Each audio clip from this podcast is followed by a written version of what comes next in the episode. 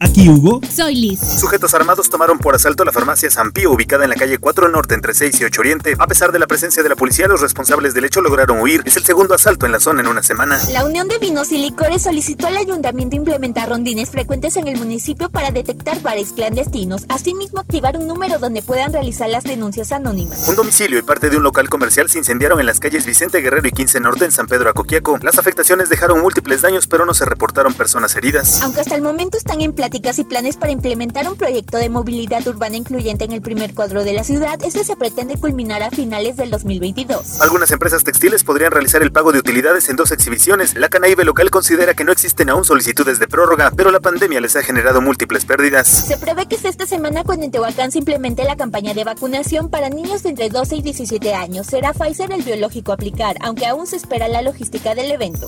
Mucho más en primeralinea.com.mx.